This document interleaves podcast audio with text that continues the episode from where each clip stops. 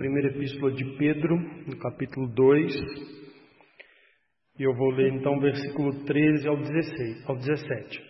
A palavra de Deus diz assim: Sujeitai-vos a toda instituição humana por causa do Senhor, quer seja ao rei como soberano, quer às autoridades como enviadas por ele, tanto para castigo dos malfeitores, como para louvor dos que praticam o bem.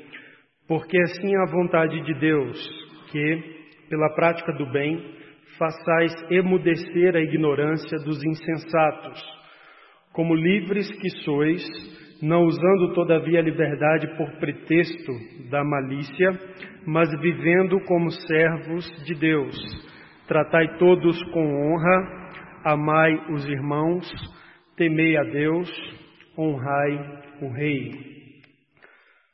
Era para trazer para vocês uma mensagem sobre revoluções e esperança. No entanto, nós vamos ter tempo suficiente nessa manhã para examinar apenas alguma coisa relacionada a revoluções. Em 1554, John Knox foi um reformador da igreja na Escócia. Alguns o consideram como fundador do presbiterianismo. Esse homem, John Knox, solicitou uma entrevista com Bullinger, sucessor de Zwinglio, que era um reformador na cidade de Zurique, na Europa. E uma de suas perguntas dirigidas a Bullinger foi se era devida a obediência a um magistrado ou a uma autoridade civil, a um governo civil, que impõe a idolatria e condena a verdadeira religião. Na verdade, Knox queria saber se poderiam resistir, se os protestantes poderiam resistir contra as autoridades católicas, que naquele momento da história voltavam-se com violência contra os protestantes no norte da Europa. O primeiro país a sofrer com essa opressão e violência foi a própria Alemanha, onde uma liga de príncipes que aderiram à reforma protestante e o luteranismo, chamada Liga de Smalkalden, sofreu derrotas pesadas ali entre os anos de 1546 e 1547, tentando resistir né, a Carlos V, imperador que, católico, que tentava então ali acabar né, com o protestantismo na Europa. Mais recente, pastor Daniel me lembrou, nós temos a história de Dietrich Bonhoeffer, que foi pastor e teólogo alemão, opositor à Alemanha nazista e ao regime nazista.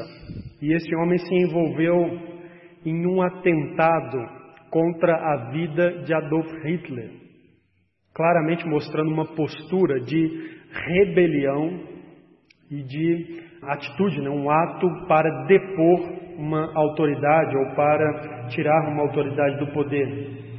Então, essa conduta de Bonhoeffer está relacionada né, à resistência a um governo e à tentativa de revolucionar de alguma forma o poder numa nação. E daí vem a pergunta, então, é lícito o cristão apoiar e promover revoluções?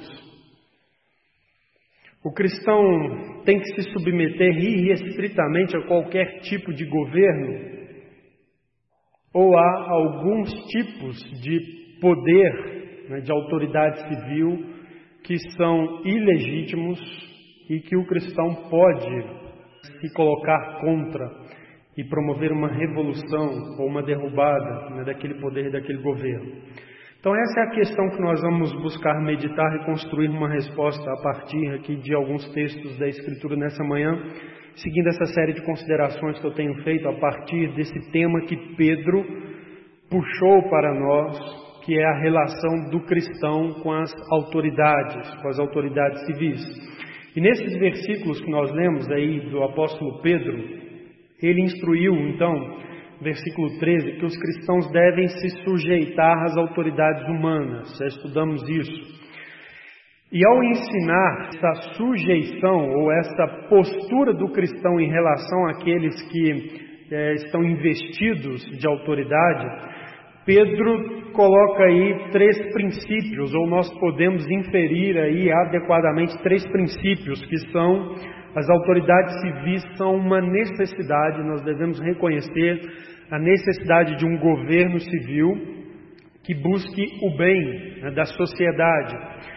O segundo princípio que nós tiramos desse texto é que Deus está acima das autoridades civis, significa que Deus está acima do Estado. Pedro vai dizer que nós devemos nos sujeitar às autoridades por causa do Senhor, ou seja, nós nos sujeitamos àqueles que nos governam, porque, em primeiro lugar, nós reconhecemos a autoridade de Deus sobre nossa vida e Deus ordena que nós nos sujeitemos às autoridades. Então está aqui esse princípio que Deus está acima das autoridades civis, Deus está acima do Estado. E nós vimos aí que Pedro fala que é legítimo que a autoridade civil castigue o malfeitor e louve o bem. Então aqui nós temos nesse princípio sobre o que é devido ao governo civil e é sua função principal promover a justiça, castigar o malfeitor, louvar aquilo que é bem. E eu já trabalhei então com os irmãos vários conceitos tentando ampliar né, as implicações desse princípio e como que a Bíblia traz isso em outros textos. Agora, irmãos, esses três princípios, eles produzem uma estabilidade quanto à situação política de um país. Esses três princípios, e eu quero que primeiro nós observemos isso nessa manhã, eles são princípios de estabilidade e não de instabilidade. E como eu disse, nessa manhã nós vamos falar sobre revoluções. Revoluções traz ou tem a ver com instabilidade. Mas quando nós olhamos para esses princípios que nós tiramos aqui de, de Pedro, nós vemos que o que eles trazem para a vida né, da sociedade e, portanto, para o envolvimento do cristão, do servo de Deus, da serva de Deus, para com a questão das autoridades, é a paz, a tranquilidade e não a luta pelo poder. Então vamos pensar sobre eles rapidamente. Primeiro, o governo ou a autoridade civil é uma necessidade para o bem da sociedade. Esse é o primeiro princípio. Isso significa que o cristão então deve reconhecer e cooperar com o governo para que este cumpra seu papel, que já vimos que a Bíblia coloca como algo instituído pelo próprio Deus, ou seja, essencial na sociedade. Então, quando o cristão observa isso, que o governo é uma necessidade para o bem da sociedade, a postura então do cristão, a reação do cristão vai ser uma reação não de oposição e de inflamar contra as autoridades, mas de cooperação.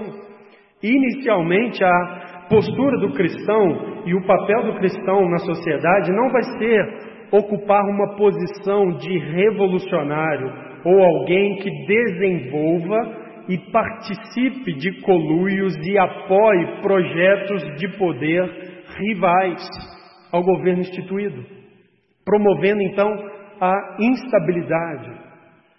Não, nós reconhecemos que o governo é uma necessidade, então devemos cooperar com ele. E isso faz então do cristão como alguém que não se envolve com lutas pelo poder, Agora, irmãos, eu sei que é um desafio ser um cristão no mundo, ser um cidadão nesse mundo, exercer a cidadania de maneira bíblica, mas quando nós olhamos para isso, nós vemos que o cristão é uma pessoa que ele está, em primeiro lugar, comprometido com a estabilidade, porque o governo é uma coisa importante para o bem da sociedade. O segundo princípio que nós tiramos desse texto, onde reconhecemos que Deus está acima do governo civil, Pedro nos diz aí, sujeitados a toda instituição humana por causa do Senhor.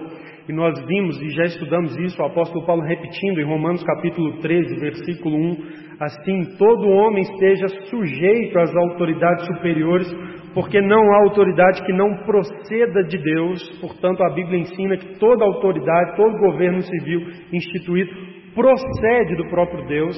Então Deus está acima, é quem institui as autoridades civis, os governos civis, Isso significa, então, que devem ser respeitados e não desafiados. Quando o cristão então olha para esse princípio, Deus está acima da autoridade civil, e essas autoridades aqui são instituídas pelo próprio Deus, e então a nossa postura correta para com essas autoridades é de respeitá-las e honrá-las e não de desafiá-las. Devem ser reconhecidos e não ignorados ou resistidos. Então eu quero que vocês observem que esses princípios, eles fortemente lançam o crente para uma condição onde ele participa da sociedade, mas não necessariamente como um agente revolucionário, promovendo insatisfação, lutando contra as autoridades instituídas, mas como um cooperador, como alguém que honra aqueles que são as autoridades que estão é, governando, que estão instituídas. Então o cristão não é um revolucionário, ao contrário, é alguém comprometido com a autoridade e com a estabilidade do governo. O terceiro princípio que nós vimos, que o governo então deve né, castigar o malfeitor e louvar o bem, isso envolve então essa postura de que é dever do governo promover a justiça, promover a paz, promover o bem, que é isso que é a função do governo. Nós lemos isso aí no texto de Pedro, quando no versículo 14 ele diz: quer as autoridades como enviadas por ele, tanto para castigo dos malfeitores, como para louvor dos que praticam o bem. Então, Pedro fala aqui que as autoridades castigam os malfeitores e louvam aqueles que fazem o bem. Em Romanos capítulo 13, nós vimos o apóstolo Paulo dizer na sequência da sua instrução, no versículo 5, dizer assim: é necessário que eles estejam sujeitos, ou seja, o crente deve estar sujeito às autoridades, é necessário. Não somente por causa do temor da punição, mas também por dever de consciência. Então, observe que Paulo diz que o crente deve estar sujeito por dois motivos: dever de consciência, ou seja, eu sei que se existe autoridade instituída, ela foi instituída por Deus. Então, para obedecer a Deus, para que eu não peque contra Deus, por dever de consciência, eu devo me sujeitar à autoridade civil. Mas ele também diz, o segundo motivo aqui é, não somente por causa do temor da punição, ou seja, Paulo reconhece que é legítimo que o governo puna aqueles que se levantam contra ele para perturbar seu trabalho, para perturbar sua atuação no governo. Então o cristão entende ser legítimo que as autoridades usem até mesmo de força para reprimir movimentos que visam criar distúrbios e desordem na sociedade com fins de revolução, mudança de governo, troca dos agentes que, que exercem o poder. Observe, Paulo diz que nós devemos nos submeter também pelo temor da punição, ou seja, é legítimo que os governos punam aqueles que se tornam rebeldes e começam a trabalhar contra o governo que está buscando né, ali a, a exercer seu papel na sociedade. Então, quando nós cristãos olhamos para isso, nós vamos ver que nós não devemos participar de movimentos que criam distúrbios na ordem social para minar aquele que está governando, para que um outro ocupe esse espaço do poder. É por isso que os cristãos conscientes, eles são contra ações terroristas. Sabe, luta armada. Ah, não, eu, eu que queria ser o poder dominante desse povo, dessa nação. Então vamos comprar armas, vamos treinar pessoas e vamos promover assim luta contra esse governo, contra esse estado, etc. O cristão é contra isso. E reconhece que é devido que o Estado reprima esse tipo de movimento que está perturbando a ordem social. Roubos, sequestros, em nome de uma causa que meramente vise né, mudar os, as pessoas que figuram, que ocupam a posição de poder. O cristão não se envolve com essas coisas, não apoia essas coisas, não admira essas coisas. Determinados tipos, até mesmo de greves, quando o cristão entende essas coisas, ele vai ver não são legítimas. Sabe quando grupos políticos se apossam de, do controle de uma determinada classe profissional importante, então usa aquela classe profissional para, através dela, minar o governo ao qual opõe? Esse tipo de greve não é legítima. Outros tipos de greve são legítimos. Mas esse tipo específico de greve, que manifesta-se uma luta por poder e que provoca então rebelião contra a autoridade instituída, isso não é uma coisa que o cristão aprova, porque a Bíblia não aprova isso. Então o cristão não é um revolucionário, mas é alguém comprometido com a estabilidade do governo. Além disso, a Escritura Sagrada encoraja uma vida de paz e simplicidade confiando no Senhor. Isso é uma coisa tão bela e uma das razões pela qual nós lemos o Provérbios 24 nessa manhã, por causa disso. Entre aquelas orientações dos provérbios lá, tem a orientação lá de você viver uma vida tranquila, trabalhar, prosperar, cuidar da sua casa, da sua família. E se você prestar bem atenção nas Escrituras, você vai ver que esse é o tipo de vida que a Escritura encoraja o indivíduo. Não uma vi vida de, de, lutas constantes, de revoluções contra as autoridades, de, de observar aqueles governos que são opressores, nós precisamos tomar o seu, o seu lugar, etc. Não, uma vida de paz e simplicidade confiando no Senhor. E eu quero que você abra sua Bíblia em outro texto na Escritura, Salmo 34. Eu quero que você veja isso também no Salmo 34, como que a Bíblia orienta os servos de Deus nessa postura, uma postura assim de tranquilidade na vida, de cuidar da sua própria vida, de não ficar assim, gastando energia em, em, em, lutas contra pessoas que estão positivamente ocupando a posição de governar uma nação, o poder de uma nação. A palavra de Deus vai dizer assim, Salmo 34, versículo 11, ele diz assim: Vinde, filhos, e escutai-me. Eu vos ensinarei o temor do Senhor. Quem é o homem que ama a vida e quer longevidade para ver o bem? Todos nós, não é? Todos nós. Refreia a língua do mal e os lábios de falarem dolosamente. O homem que quer longevidade, que quer viver a vida bem, em paz, primeira orientação: refreia a língua do mal e de falar dolosamente. Só isso já afasta muito o cristão dessas disputas pelo poder, que são permeadas de acusações e difamações e de línguas proferindo mal, tentando espalhar insatisfação e inflamar corações contra as autoridades. Não, o, o cristão, não, o povo de Deus, ele refreia a sua língua do mal e de falar dolosamente. Versículo 14. A Bíblia diz: aparta-te do mal pratica o que é bom.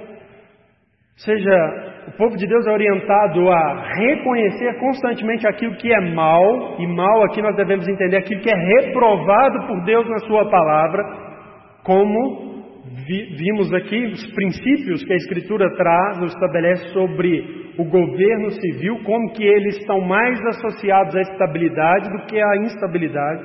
Então o cristão reconhece aquilo que é mal e diz: Eu vou me apartar disso. Isso não faz parte da minha vida, não devo dar espaço à minha vida a essas coisas. Pratico o que é bom. O texto diz, versículo 14: Procura a paz e empenha-te por alcançá-la. Olha como que a Bíblia orienta as pessoas que servem a Deus a uma postura assim de amistosa, tranquila, não de, de lutas, de insatisfações e revoluções constantes. Texto continua dizendo, versículo 15: Os olhos do Senhor repousam sobre os justos e os seus ouvidos estão abertos ao seu clamor. O rosto do Senhor está contra os que praticam o mal, para lhes extirpar da terra a memória. Isso aqui é uma coisa que nós vamos falar então na semana que vem, porque hoje não vai dar tempo sobre a esperança. Mas o cristão ele deposita a sua esperança no Senhor, ele não acha que está nas suas mãos, né, necessariamente mudar e fazer justiça e reconstruir a sociedade como um paraíso. Não, nós vivemos a vida tranquilamente, confiando no Senhor, sabedores de que os olhos do Senhor estão sobre os justos, Ele está sempre atento aos nossos clamores, às nossas orações, e que Ele ah, agirá contra os que praticam o mal que extir, e vai extirpar da terra sua memória, ou seja, haverá um justo juízo de Deus contra os ímpios, até aqueles que estão agindo em impiedade em posições de autoridade no governo. O texto continua dizendo, versículo 17: Clamam os justos e o Senhor os escuta e os livra de todas as suas tribulações. Perto está o Senhor dos que têm coração quebrantado e salva e, e salva-os de espírito oprimido. Muitas são as aflições do justo, mas o Senhor de todas o livra. Então observe que o salmo termina com esse tom assim de confiança. O justo confia no Senhor, ele descansa no Senhor. Ele não tem aquele coração inquieto, inflamado para lutar né, constantemente contra né, todos aqueles que ele julga ou que ele é influenciado a ver de maneira negativa. Não, é uma vida de tranquilidade, uma vida de paz, uma vida de confiança no Senhor. Esse é o tom, a Escritura encoraja a vida do povo de Deus nesse caminho, uma vida de paz, de simplicidade, confiando no Senhor. Agora, sabemos, irmãos, que todo regime de poder, ele trará seus desafios. Sabemos isso. No Brasil, nós vivemos num regime democrático. E um grande desafio para o cristão no regime democrático, eu tenho meditado nisso, é exatamente se manter em paz, como o Salmo 34 diz, e não se rebelar contra as autoridades vigentes.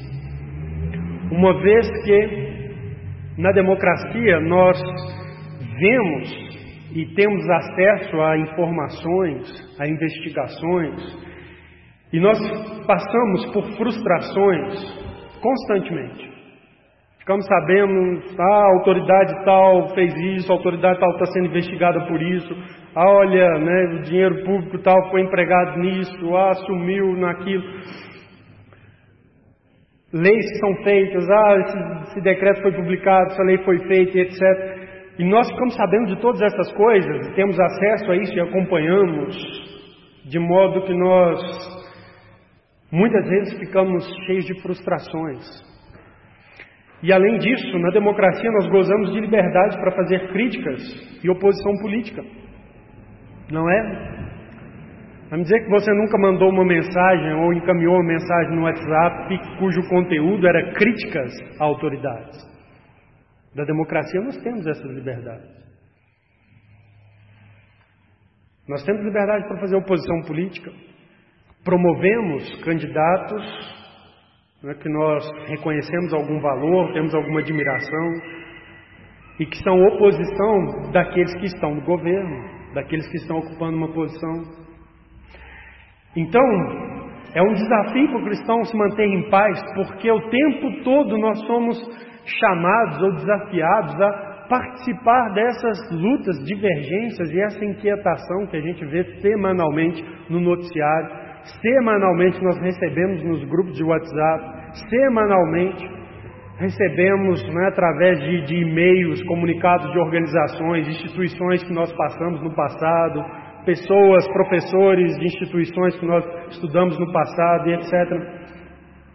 Mas quando nós olhamos as Escrituras, vemos que a postura do cidadão diante do governo civil deve ser então de paz, de apoio e de buscar uma vida tranquila, confiando no Senhor, mais do que de rebelião e de confrontação.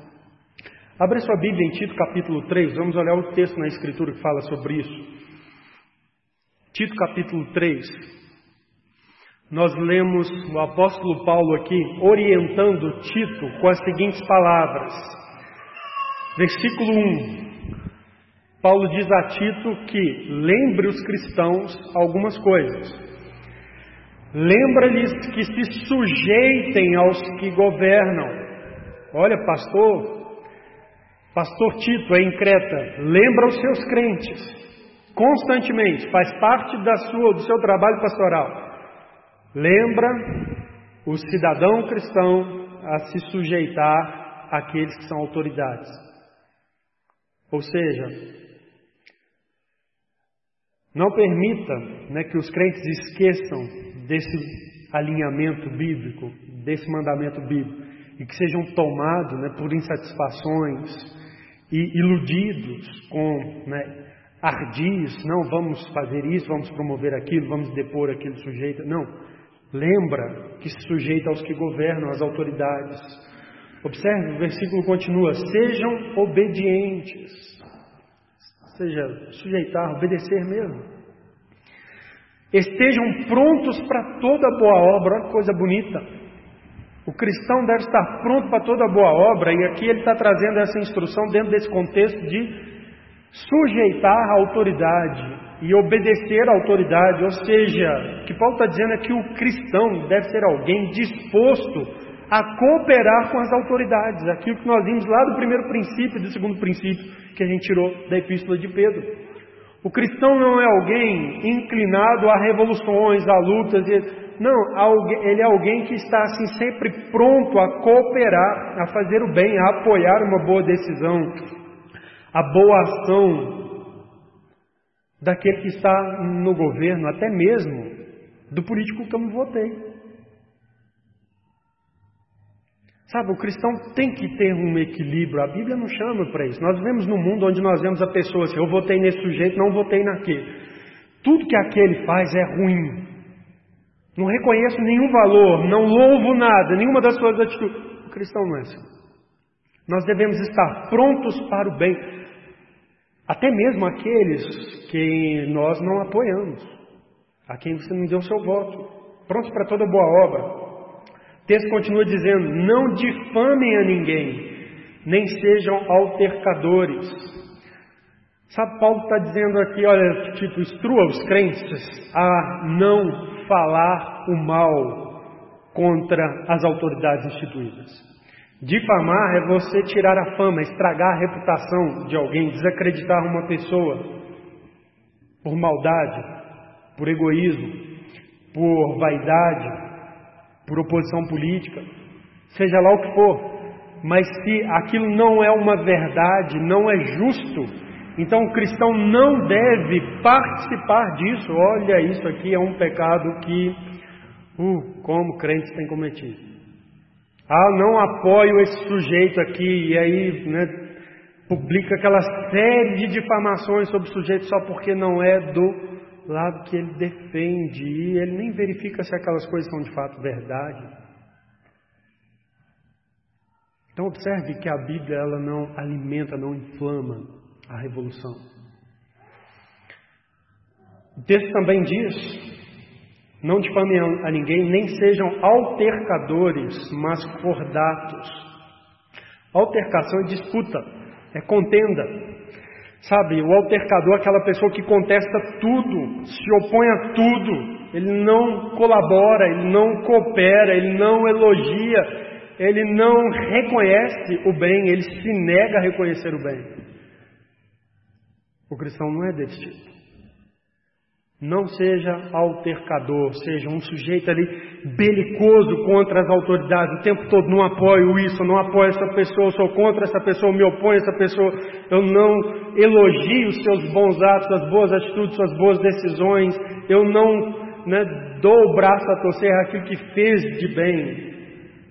O cristão é altercador mas cordato, ou seja, uma pessoa que concorda com prudência. O cordato é aquela pessoa que concorda através do bom senso, da prudência, ou seja, nisso aqui né, eu reconheço a justiça, eu reconheço o que é bom, então eu concordo, eu louvo, eu apoio.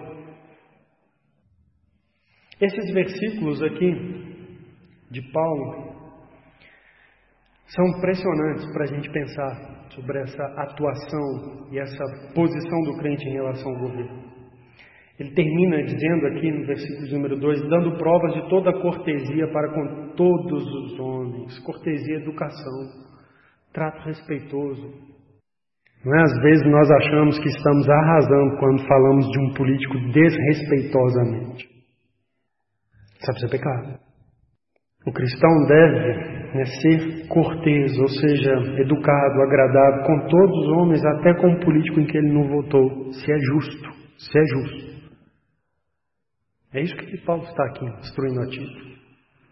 Essa parte da Bíblia certamente coloca em dificuldade um cristão se envolver com a política, não é? Porque, em geral, o que nós vemos no mundo, especialmente no mundo político, é que essas são as armas comuns na luta política.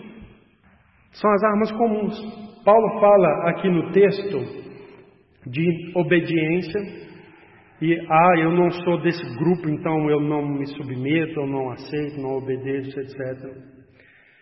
Prontos para toda boa obra, Paulo fala de cooperar. Ah, mas eu não sou do grupo que está no poder, então não posso cooperar, eu não posso trabalhar junto, eu tenho que me opor, porque senão não chego lá. Né? Não difame a ninguém, né? como que a oposição ataca a situação, a situação ataca a oposição. São as armas comuns do mundo político.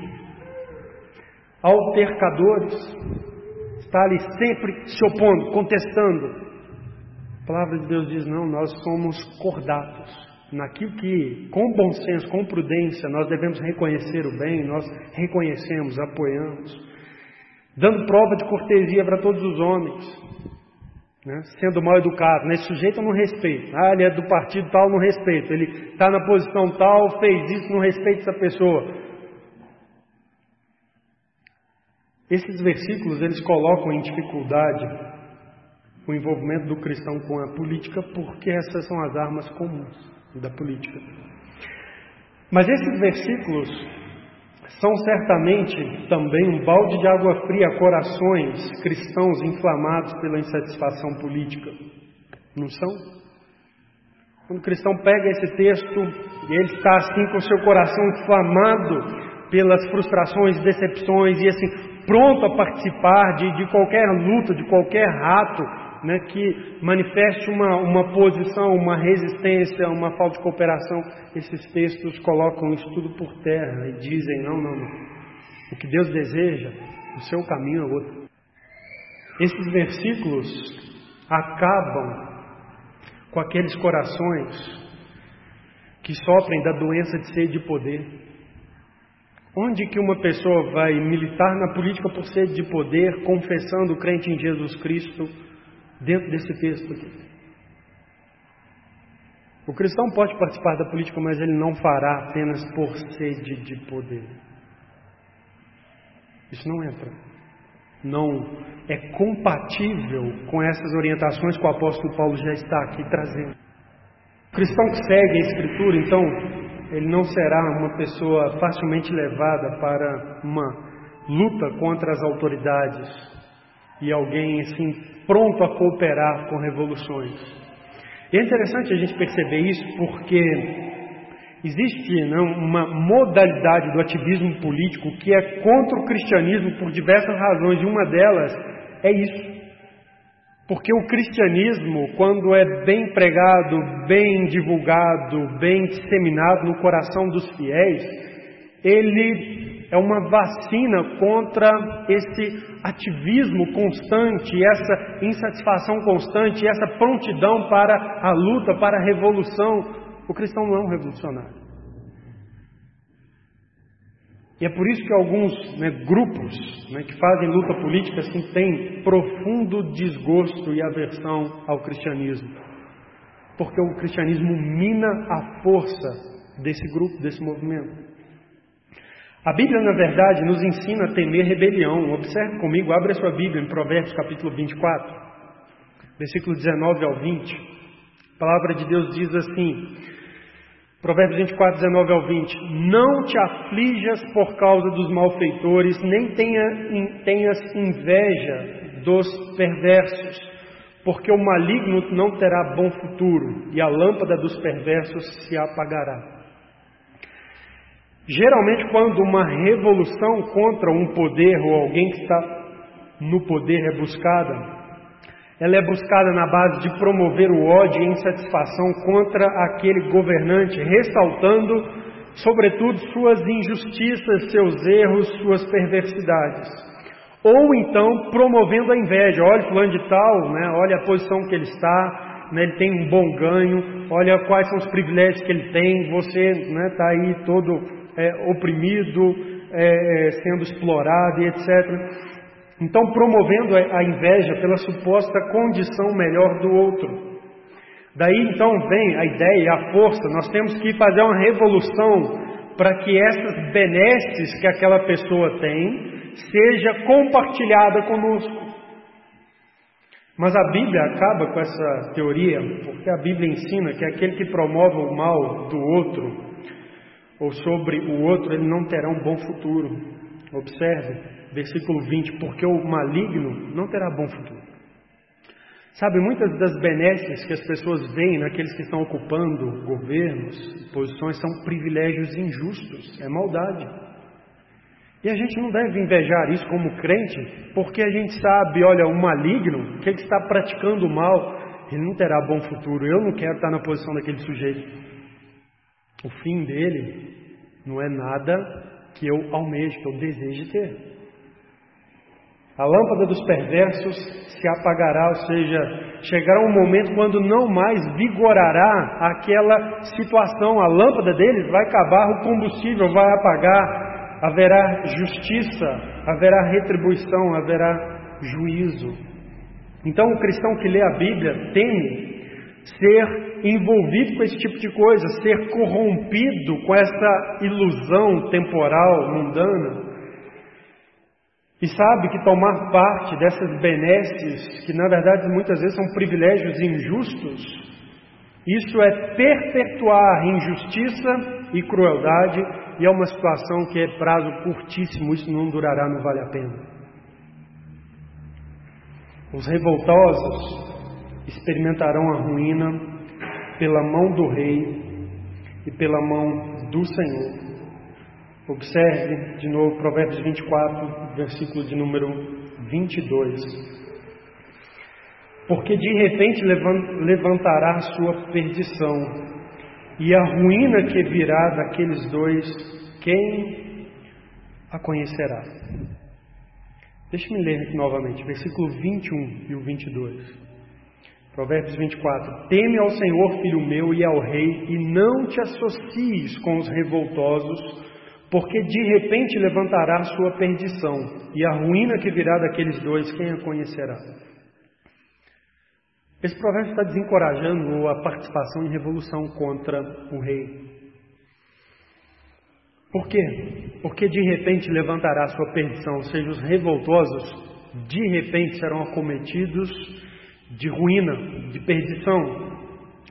E o texto diz: a ruína que virá daqueles dois, ou seja, o rei contra quem ele se levantou e também o Senhor, que foi quem instituiu o rei, virá contra aquela pessoa.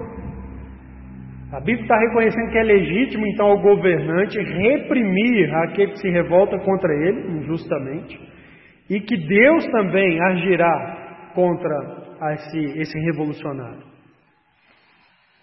Então, quando nós olhamos para a Escritura, de fato, a Escritura desacredita a rebelião e a revolução, desencoraja a animosidade, as lutas pelo poder. Né? Pedro termina as suas orientações no capítulo 2 com esta frase: honrai o rei. Honrai o rei. Então o resultado é que o cristão não é um entusiasta e um colaborador de revoluções.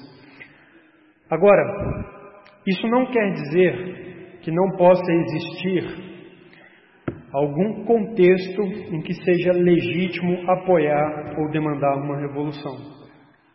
Então vamos olhar um pouco por essa janela também que a Bíblia nos abre. A Bíblia nos fala muitas coisas e ela nos fala também sobre mudança de governo. Nós devemos nos sujeitar às autoridades, sim, mas precisamos pensar também sobre mudança de governo. Primeiro, porque quando nós olhamos na Escritura, Deus não proibiu expressamente mudar o governo. Você não vai encontrar na Escritura nenhum texto assim absoluto ou melhor, qualquer tipo de reprovação a uma mudança de governo. Você não vai encontrar isso.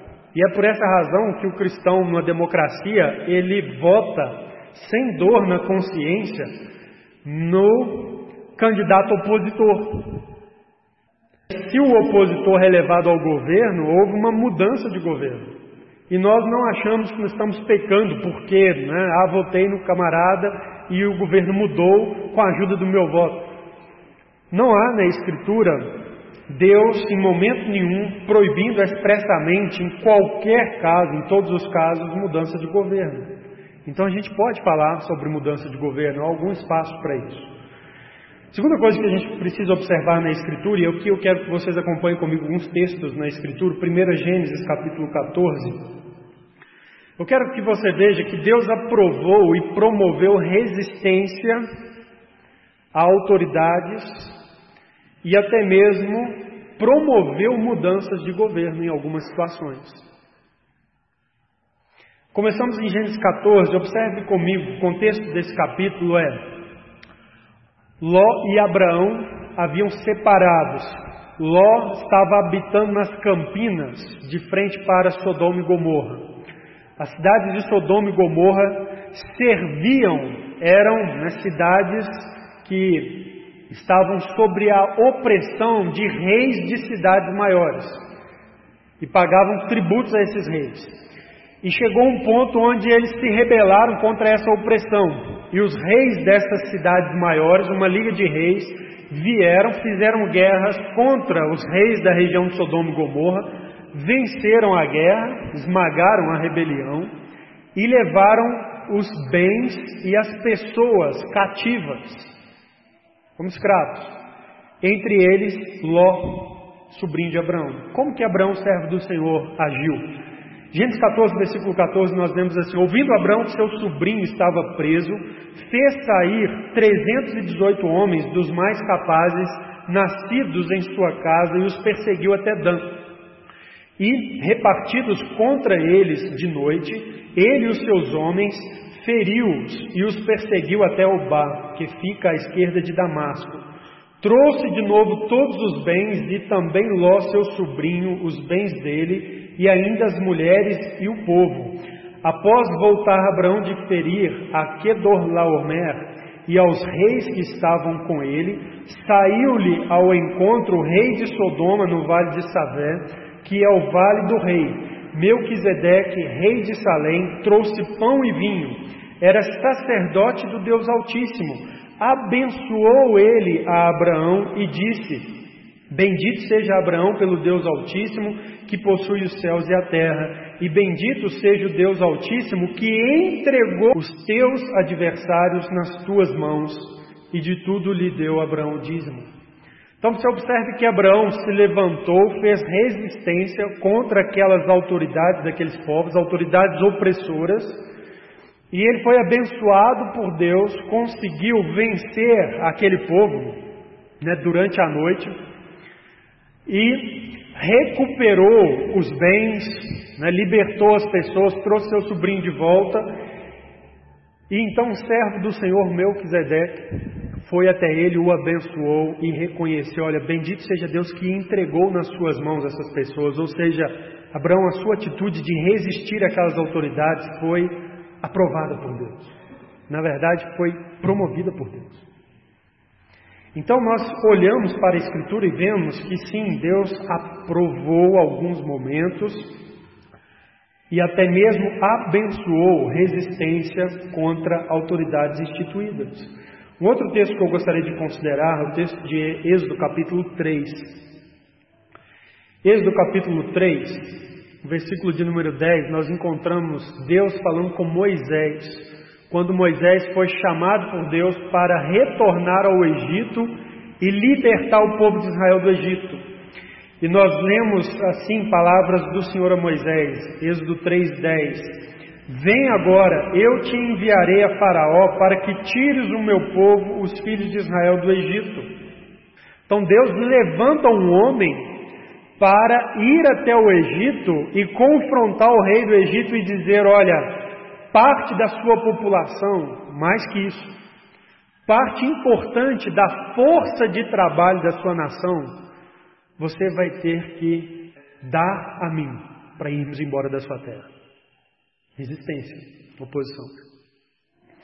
E aí nós vamos ver aqui nos primeiros, mais ou menos 15 capítulos de Êxodo, que o próprio Deus promoveu através de Moisés essa resistência contra a autoridade de Faraó no Egito. Promoveu as pragas, abriu o mar vermelho, fechou o mar sobre os exércitos do Faraó. Então, quando nós olhamos para a Escritura, existe sim um, um espaço para mudanças de governo, para resistência, para rebelião a autoridades. No livro de Juízes, nós encontramos isso também. No capítulo de número 6, por exemplo, quando Deus chama Gideão, nós lemos assim: Juízes 6 e 14, só ouçam. A Bíblia diz assim: Então se virou o Senhor para ele e disse: Vai nessa tua força e livra Israel da mão dos midianitas. Porventura não te enviei eu? E o texto diz: Tornou-lhe o Senhor, já que eu estou contigo, ferirás os midianitas como se fosse um só homem. Então nós vemos na palavra de Deus, em alguns momentos, Deus sim aprovando e até mesmo promovendo a mudança de governo, a rebelião contra autoridades. Hebreus capítulo 11 tem um, uma frase interessantíssima no versículo aqui, quando o autor está trazendo à memória atos de servos de Deus do passado, homens que viveram pela fé. Nós lemos assim, versículo 32 de Hebreus 11: E que mais direi? Certamente me faltará o tempo necessário para referir o que há a respeito de Gideão, de Baraque, de Sansão, de Jefité, todos esses homens que Deus levantou no período dos juízes para se opor contra povos que dominaram Israel e começaram a oprimir os israelitas. Deus levantou pessoas para livrar os israelitas dessa opressão dessas autoridades. O texto também diz mais, de Davi, de Samuel, dos profetas, e aí o versículo 33 diz assim: os quais por meio da fé subjulgaram reinos. Sabe, a Bíblia está dizendo que homens crentes, por meio da fé, se levantaram e subjugaram reinos. Então, há sim na Escritura algum espaço para que o crente, de algum modo, apoie uma mudança de governo. Quanto que é legítimo mudar um governo? Uma coisa interessante, quando você olha para esses textos e essas situações, o livro de juízes, você vai encontrar na Escritura que a mudança de governo ela vem basicamente quando há uma tirania instalada. O que é a tirania? É o exercício injusto e cruel do poder. Quando alguém com poder promove abusos, usa de violência para manter o seu poder e suprime liberdade das pessoas, né, toma aquilo que é dos outros pela força do poder, né, o ganho dos outros.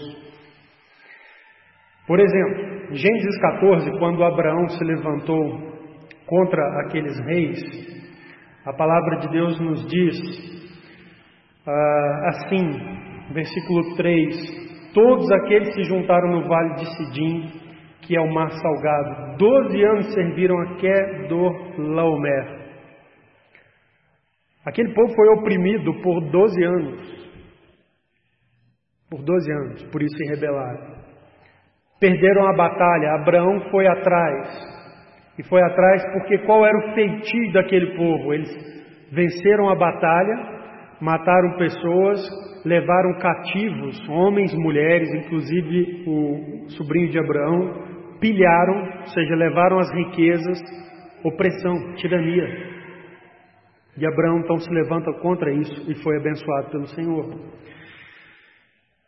A palavra de Deus nos diz em Êxodo 1, versículo 8, assim, trazendo o contexto onde Deus levanta Moisés para ir contra Faraó. Nós lemos assim em Êxodo 1, 8: Entremente se levantou novo rei sobre o Egito que não conhecera José.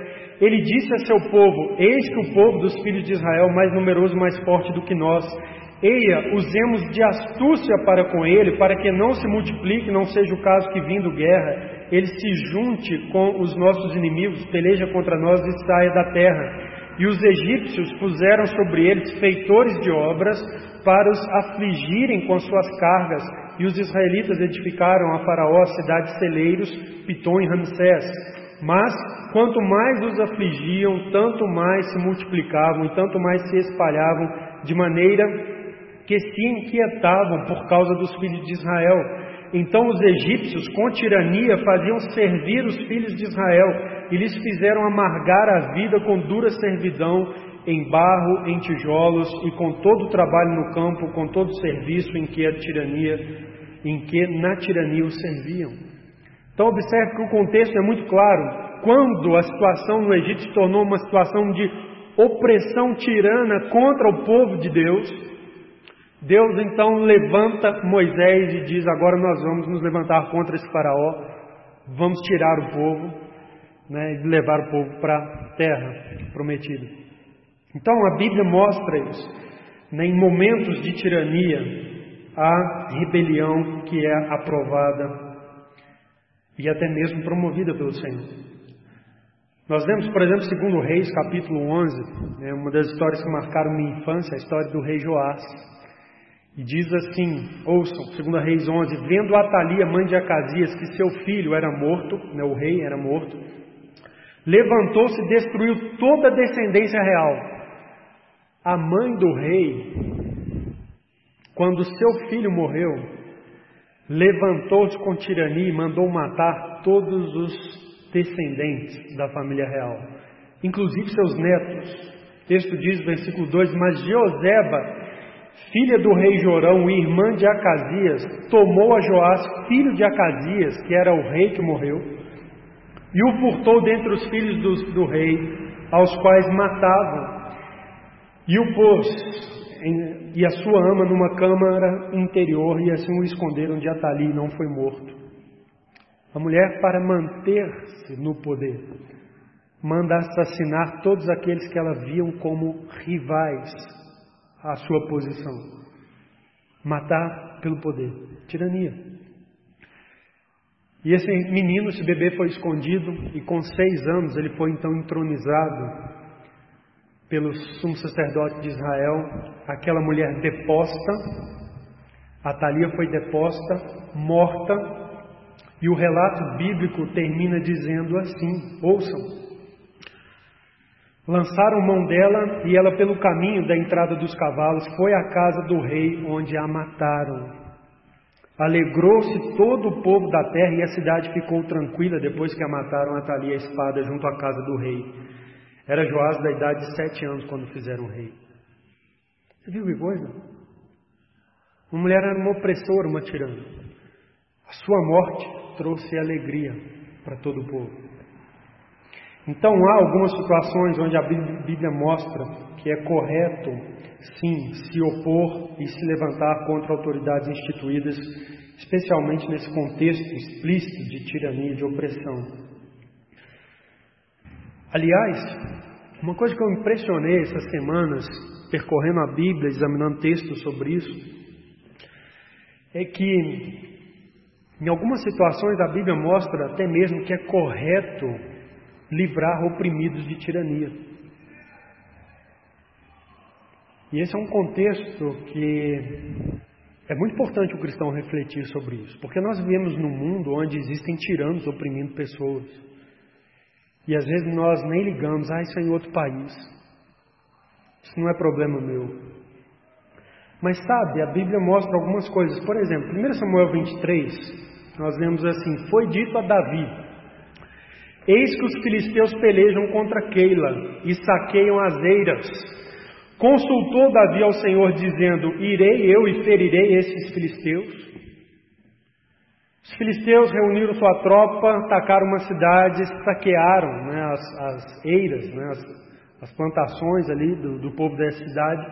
Davi soube da notícia, olha, povo tal está oprimindo as pessoas de tal lugar, assim, assim. Davi tinha o seu exército, né, valentes, leais a ele. E observe, iniciativa de Davi. Consultou Davi ao Senhor, irei eu e ferirei esses filisteus, Senhor. Olha essa injustiça. Olha essa opressão que estão fazendo com essas pessoas. É, eu devo ir lá e livrar esses oprimidos dos opressores? A Bíblia diz assim: Respondeu o Senhor a Davi: Vai e ferirás os filisteus e livrarás Keila, Porém, os homens de Davi lhe disseram: Temos medo aqui em Judá, quanto mais indo a Keila contra as tropas dos filisteus.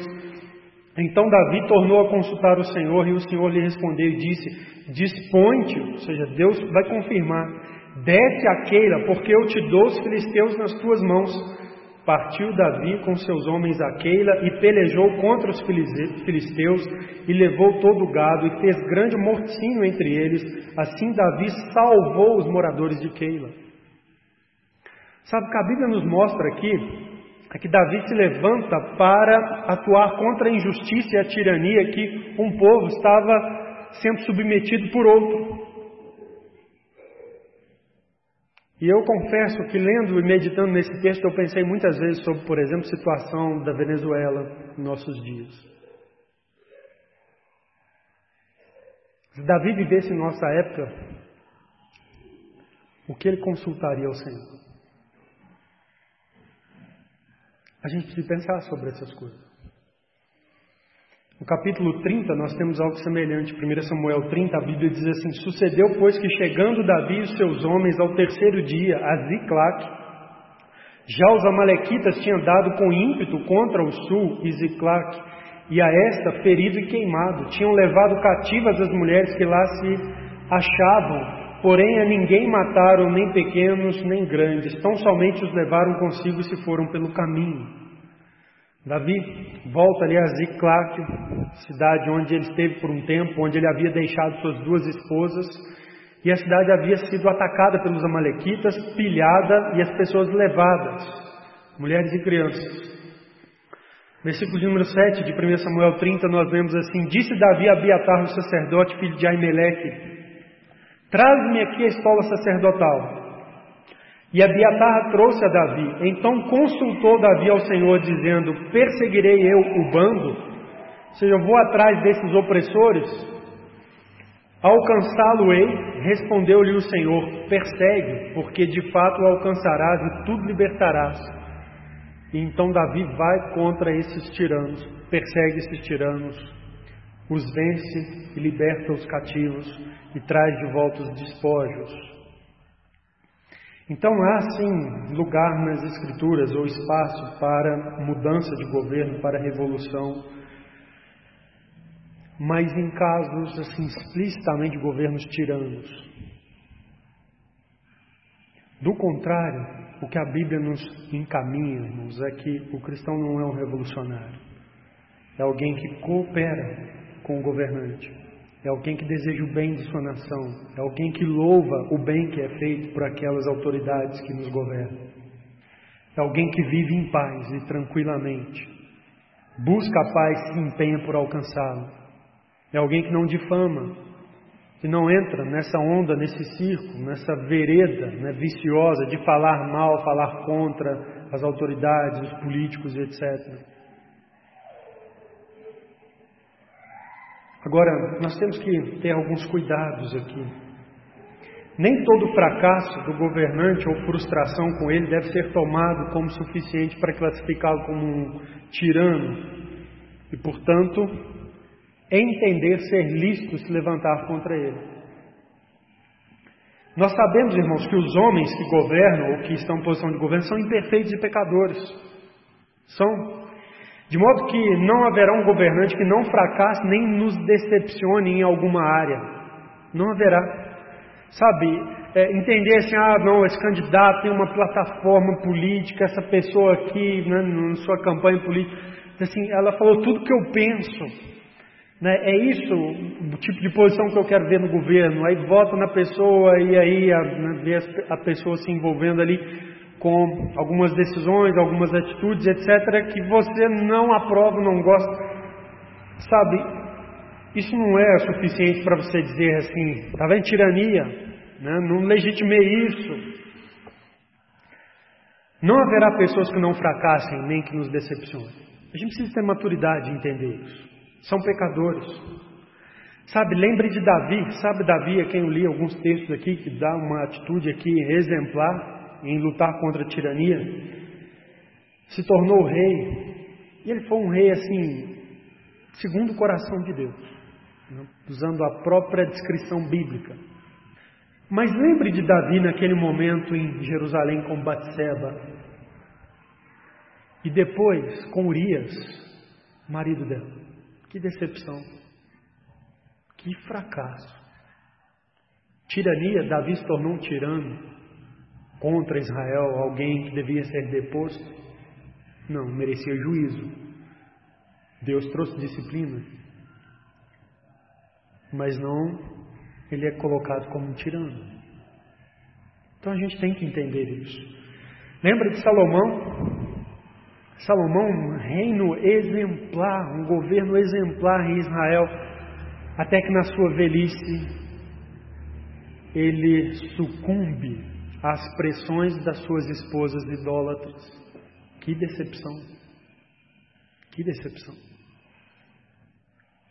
Então a gente precisa ter essa maturidade. Os homens que governam são imperfeitos e pecadores, não haverá um governante que não fracasse em alguma área, nem que não nos decepcione. Existem casos, irmãos, que são sim uma questão de incompetência. Mesmo você acha que a pessoa é capaz, etc., e ela vai lá né, para o lugar, para a posição, né, e lá ela se mostra incompetente. E a gente precisa ter essa dimensão. Existem casos que são incompetências. Existem casos que é inconsequência. É uma pessoa assim de um pensamento estratégico muito curto. E ele toma decisões e se alinha a coisas onde ele não consegue se enxergar o desdobramento daquilo no dia de amanhã. É um inconsequente, é uma pessoa que não devia estar né, numa posição de governo, de liderança, que é, precisa de estratégia, de pensar à frente. Então existem casos que é assim, simples inconsequência. Existem casos que é amor pelo dinheiro, avareza mesmo. Não é em si uma tirania, eu quero fazer o mal, mas é um amor pelo dinheiro. Então nós devemos ter essa consciência. Nós sabemos que os homens que governam são imperfeitos e são pecadores, e eles podem andar por um breve tempo por um caminho de maldade, mas eles podem voltar atrás. E se voltarem atrás, nós não devemos né, nos rebelar a eles. Sabe uma coisa impressionante é a vida de Davi. Davi conviveu com Saul, primeiro rei de Israel.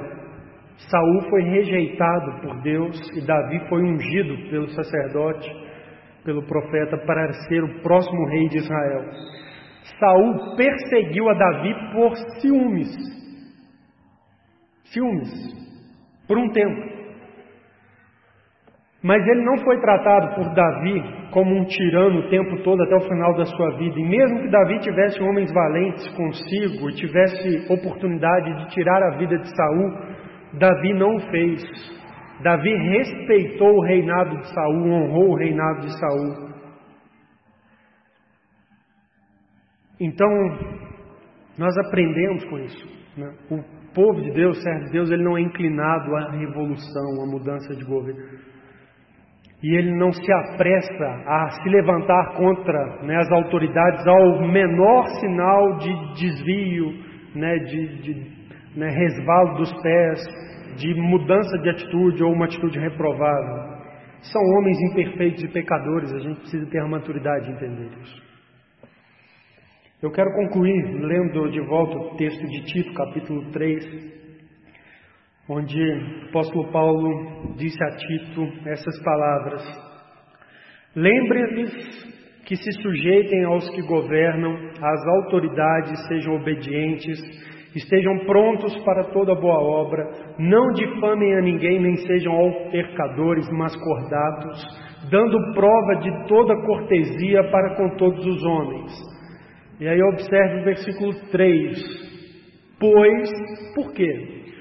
Pois nós também outrora éramos nécios, desobedientes, desgarrados, escravos de toda sorte de paixões e prazeres, vivendo em malícia e inveja, odiosos e odiando-nos uns aos outros. Sabe o que Paulo está dizendo aqui? É o seguinte: olha, eu sei que vocês terão frustrações contra as autoridades, mas se sujeitem a elas, obedeçam, não difamem, não sejam altercadores, Sabe por quê? A diferença sua para com essas pessoas é que você foi resgatado em Cristo Jesus. No passado você estava ou tinha o coração igual desses homens.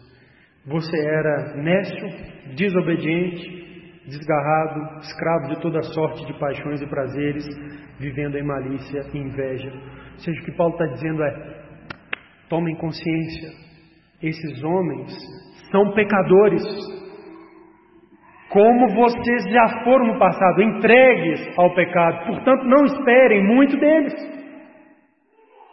Cooperem com eles no que for bom. Honre o rei, não difame. Não seja altercador, não fica contestando, brigando, etc. Lembra, são pecadores, estão em iniquidade. Então o cristão é chamado a refletir a sua posição, a sua conduta a partir dessa realidade.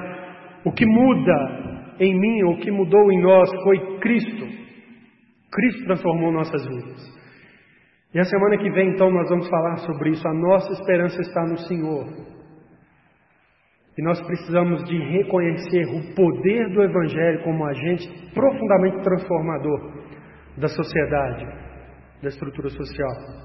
Nós vamos então, com a graça de Deus, se Ele se permitir, encerrar essa pequena série dentro de Pedro. Vamos ficar de pé, vamos orar, irmãos.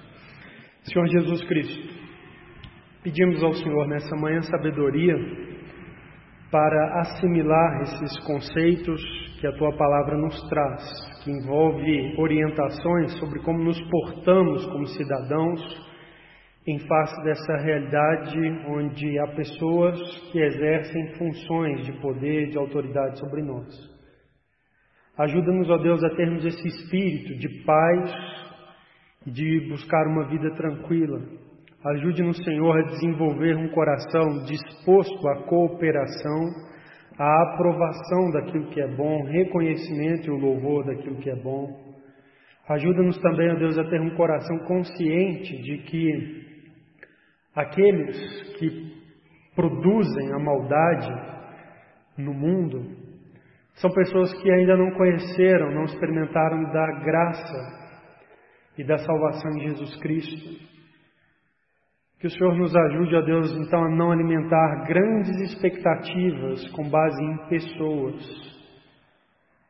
A tua palavra já nos diz que maldito é o homem que confia no homem. Que o Senhor nos ajude, ó Deus, a aprender, confiar no Senhor, nosso eterno Salvador, e que o Senhor nos ajude, a Deus, a viver nesse mundo de uma maneira que seja então agradável ao Senhor, aplicando, a Deus, o que a Escritura Sagrada nos, ajuda, nos orienta. E que tenhamos, ó Deus, também uma consciência clara da importância de pregarmos o Evangelho ao mundo, uma vez que é o Evangelho que nos resgata do pecado, Deus. Que o Senhor nos ajude, ó Pai. Que o Senhor levante nossa nação pessoas resgatadas verdadeiramente do pecado, tementes a Deus e que se envolvam sim com o poder, com a política, com as posições de autoridade na nação, tendo a Deus os princípios da Escritura, os versículos de Tito, capítulo 1 ao 3, como um remédio e como um constante lembrete para qual deve ser sua conduta como agente público, Pai. Que o Senhor possa levantar pessoas assim em nosso meio. É o que nós clamamos a Ti em nome de Jesus. Amém. Irmãos, até a noite, se Deus assim permitir.